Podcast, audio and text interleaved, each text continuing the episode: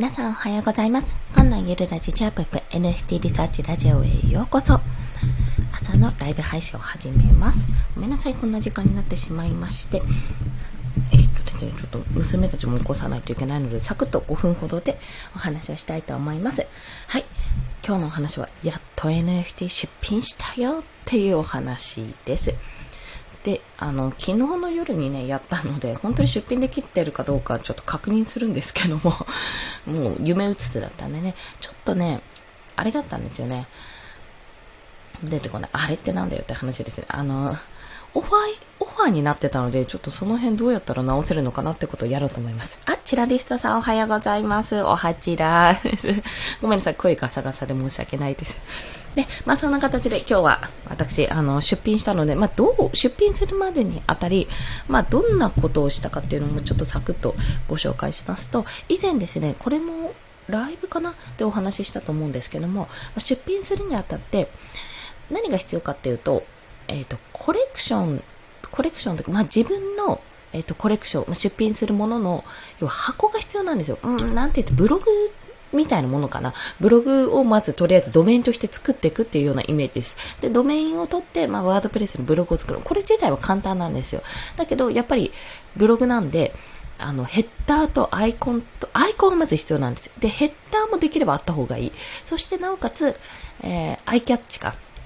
何かこう、ツイッターとかで、他のところにリンクを載せた時にパッて出てくる、あの、アイキャッチ画像を一つ作っていくってイメージです。ありがとうございます。チラリストさんも出品できました。出品できてんのかな？出品できてんのかな？ってちょっと心配になって、あ、大丈夫。一応ね、います。あの、きなこちゃんっていう猫ちゃんが登場しております。はい。まあ、これも、いろいろ、いろいろ諸説あるんですけど、まあ、とりあえず箱は作れるんです。で、出品するのにも、1個出品するのにも、ちょっといろいろこれテストがありまして、あの、入力するとかがありまして、えっとね、何を入力するかっていうとですね、これもまためんどくさい。これしかも修正できないんですよね。一回やったら修正できないのがちょっとめんどくさいんですが、多分。えっと、何があるかっていうと、まず名前と、あとね、リンクが貼れるんですよ。例えば、これを、えっ、と、もう少し詳細知りたい人は、ここのリンクに飛んでみてくださいみたいなリンクを貼れるんですね。なので、例えばなんか自分で LP を作っていたりとか、まあ、なんか、ブログで紹介したりとかね、そういった形でやってると、まあ、そのリンクのページに飛ばすことができるっていうのが一つ。で、あとは、えっ、と、出てこない。なんだっけ。属性とかね、いろいろ細かい設定が作れるんですよ。で、具体的に何かというと、えっ、と、まず、あ、そうそう、説明文と、あと属性、所有の特性っていうのが付けられます。これね、おそらくですけど、6個、6個まで付けられると思います。この四角の感じから言うと。私は3つ付けたんですけども、まあ、今回、祝福の猫、まあ、祝福してくれる猫、ちょっとしたね、まあ、ご利益のある猫っていうことで作ったので、まあ、私の場合は、えっと、その祝福、どんな祝福を与えてくれるのかっていう祝福の名前と、あと、性別、一応性別ね、と、えっ、と、なんだ、あ、性格だ。性格っていうのをつけたんです。こんな猫ちゃんですよっていうのをさっくりつけました。と、あとは説明文ですね。説明文。そしてこの、えっ、と、このコレクションについては、さっぱり、コレクションについてさっぱりちょっと説明もされていて、あとは詳細ってやつですね。詳細も出てきます。で、この詳細っていうのは、まあ、ブロックチェーン何でやってるのとか、メタデータはどういうののとか、あと、どういうアドレスなのとか、トークン ID は何っていうのが出てくるので、これは勝手にまあ出てくると。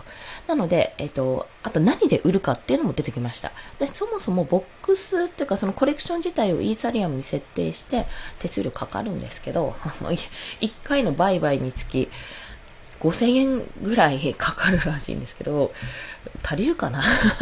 そんな形でちょっと恐る恐るやっているような。えっ、と、なんだっけ？えー私の場合、コレクション自体イーサリアムに作ってて、その出品するものはイーサリアムかポリゴンか一応選べます、ここも。だからイーサリアムのボックスを作ってもおそらくポリゴンとして売ることもできるんですよね。中でごっちゃ混ぜにすることができるんですよ。まあそんなような形でやりました。で、ポチッと押したら、あのね、オファー、オファーとしてできたんですよ。うん、わかりますか？オファーで、あの、オファー、オファーする形で出品されたんですよ。で、いいんですけども、いいんですけどもね、あの、まあ、なんか自分で価格つけられるはずなんですよね、ここ。で、あの、オファーしてくれたらすごい嬉しいけど、オファーされなかったら悲しいから、とりあえずね、価格帯をめちゃめちゃ安くつけようと思うんですよ。本当に0.0001イーサみたいな感じで、いや、それちょっと少なすぎですけど、まあ、100円、1000円ぐらいかな。どうせ手数料でね、5000円ぐらい取られちゃうってことを考えると、まあ、プラスなんか消費税ぐらいでいいかなってことを考えているんですね。まあ、オファーしてくれたらその値段でお渡ししますが、まあ、そんな感じで作りました。はい。もうすごいごめんなさい。ざっくりした説明で申し訳ないです。えっと、で、これね、ちょっと待って、エディット。あ、待って。エディットできるな。オッケーオッケーエディットはできました。はい。で、えっ、ー、と、エディットすると、あの、これ、あれですね。えっと、修正ですね。修正はできます。消すのはね、ちょっとめんどくさいんですよね、これ。あと、ステータスっていうの作れるんです。レベルとステータスっていうのが付けられて、まあ、数値化できると、あの、何分の内容はレベルは99ある中のこれはレベル1ですとか、あの、スピード、スピードとかのね、あの、能力値とかも付けられるので、それはゲームキャラとか作るんであれば、やった方がいいかと思います。あ、ハピさんおはようございます。よろしくお願いします。ありがとうございます。やばい、7時過ぎちゃった。大変。ちょっとサクッと行きましょうか。あとはですね、あ、そうそうそう、要素としては付けられるものは、えっ、ー、と、エク explicit sensitive content。まあ、これなんか、なんか調べたんですけど、まあ、なんかちょっと変なアダルト画像とかじゃないよねみたいな感じのチェックとかもつけられると。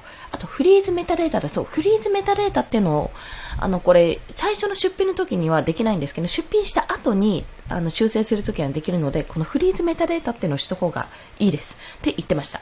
なぜかというと、万万万が一ですね、あの、例えば出品して売れてわーってなった時に、 OpenSea がいきなり壊れちゃったとか、まあ、ポシャった場合ですね、あの、ポートフォリオがなくなっちゃった場合に、あの、売ったっていう、その証明書は残るんですけど、元のデータなくなっちゃうんですよ。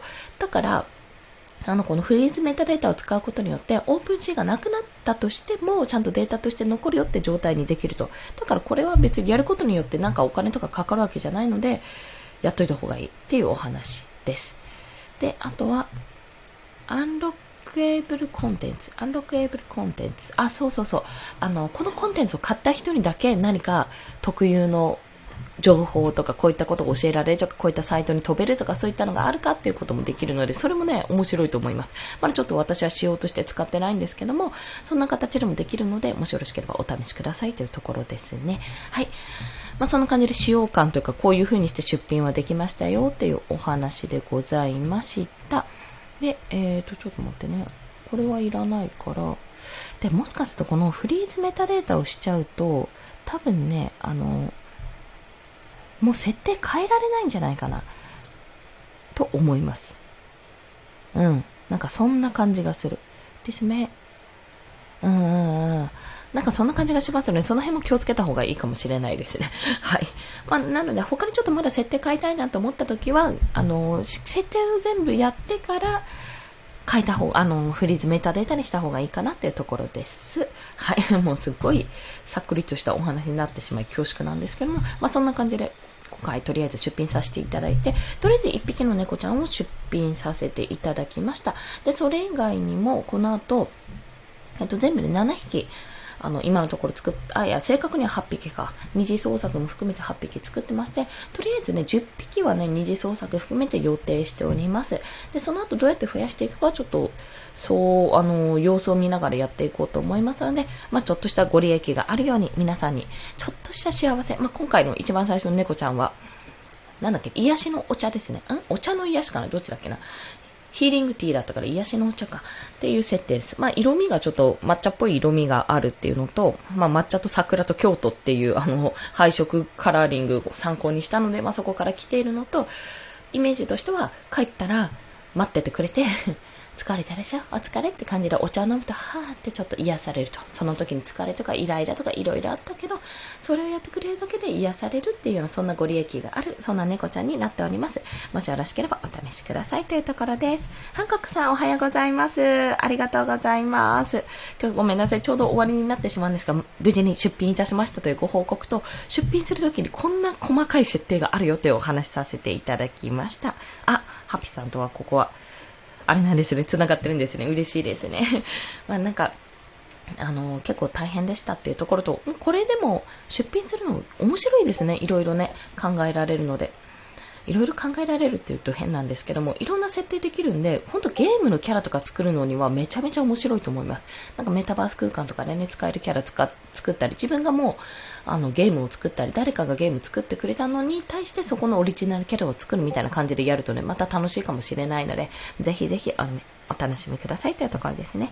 ありがとうございます。韓国さん、ついに、あの、少しずつですが、コンセプトとだいぶ、自分の最初の当初のコンセプト、だいぶずれましたけども、やっていこうと思います。そんな形で皆さんも、あの、もし、こんなの出品したよとかいうお話があったら、ぜひ教えていただけると嬉しいです。